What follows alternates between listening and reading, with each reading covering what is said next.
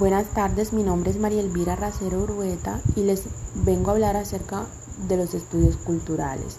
Eh, para empezar, iniciaremos hablando un poco del origen de los estudios culturales. Eh, los estudios culturales tienen su origen a partir de las disputas que se realizaban entre las universidades sobre la separación que se había dado entre las ciencias y las artes. Se decía que se, debíamos, que se debía superar esta brecha que debíamos enseñar contenidos artísticos a los que estudiaban ciencia y algo de ciencia a los que estudiaban humanidades. Todo esto se basó en el proyecto inicial de una etnografía comprensiva de la cultura de las clases populares. Supone pues múltiples replanteamientos sobre el terreno de estudio.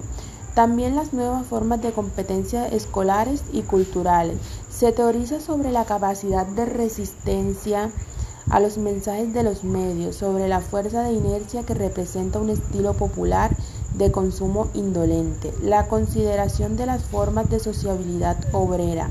También implica prestar atención a una dimensión que Howard relegaría a un segundo término, la de las relaciones entre las generaciones la forma de identidad y las subculturas específicas que ponen en práctica los jóvenes en un sector popular.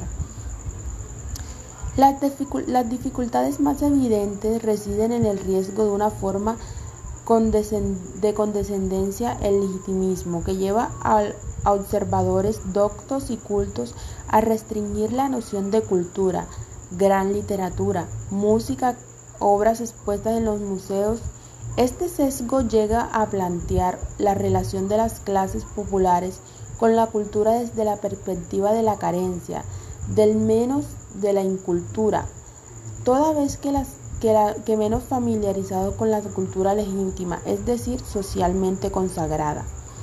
Debemos aprender que escuchamos lo que escuchamos y vemos lo que vemos, porque plantean y siguen estas pautas y la frecuencia que se hacían en la sociedad esa era su cultura.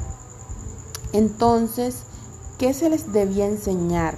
No había algo como estudios culturales, había literatura, pero no era lo mismo y estaba, y estaba en la cuestión sobre la definición de la cultura.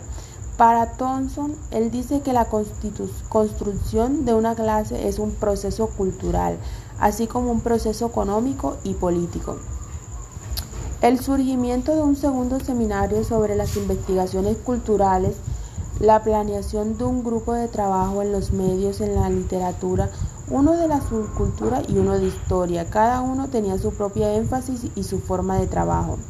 También es de añadir que Michael Green estaba con la gente que investigaba la educación y la literatura. Cuando vino Richard Johnson se encargó de los historiadores y los que investigaban al Estado. Todos estaban en un grupo de lectura. Ahora, todo esto se conformó en un centro, en un lugar de trabajo. Ya por último, las investigaciones de Stuart fue un centro en, fue un centro en los estudios culturales, que al fin de sus días fue cerrado en el año 2002.